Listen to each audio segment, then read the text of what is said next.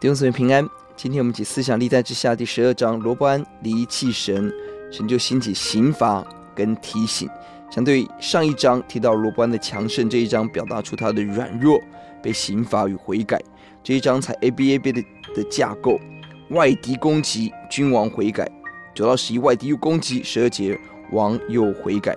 为什么会有外敌的攻击？第一节讲得很清楚，因为离弃耶和华，所以神兴起很多的攻击。那他为什么离弃耶和华？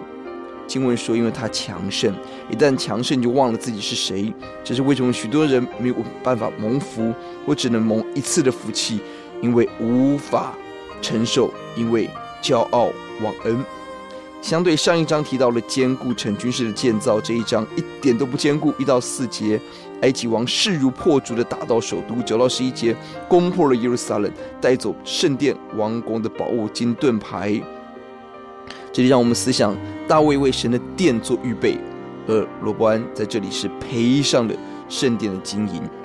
直到十一节罗伯安很骚包的命令打造铜盾牌维持声势，但里面完全走掉。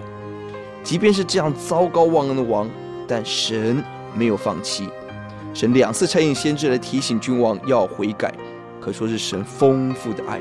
罗伯安也有悔改。第六节，从王到首领都悔改。第十二节，王自卑带来极正面的效果。第七节，神停下对耶路撒冷审判灭绝。十二节，神使国家仍有善意之事。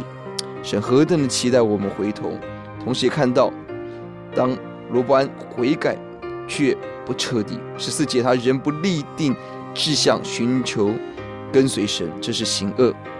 恶不是道德上的过犯。这里提醒我们，最大的罪恶就是我们不坚定的寻求神。你我认识神的人，明白神是我们最大的产业，但在我们关键时刻，常常不想上帝，寻求人事物的帮助，这是大恶。求主让我们赶快悔改。钥节在第八节，他们做示撒的仆人，好叫他们知道服侍我和服侍外邦人有何分别。当人拒绝服侍神的时候，就一定走在服侍服侍人的道路。人不服侍神，就要服侍人，没有中间道路。许多人想同时抓两边，这是错误的想法。爱世界、爱神的心就不能在我们的心里头。许多时候是我们离弃神。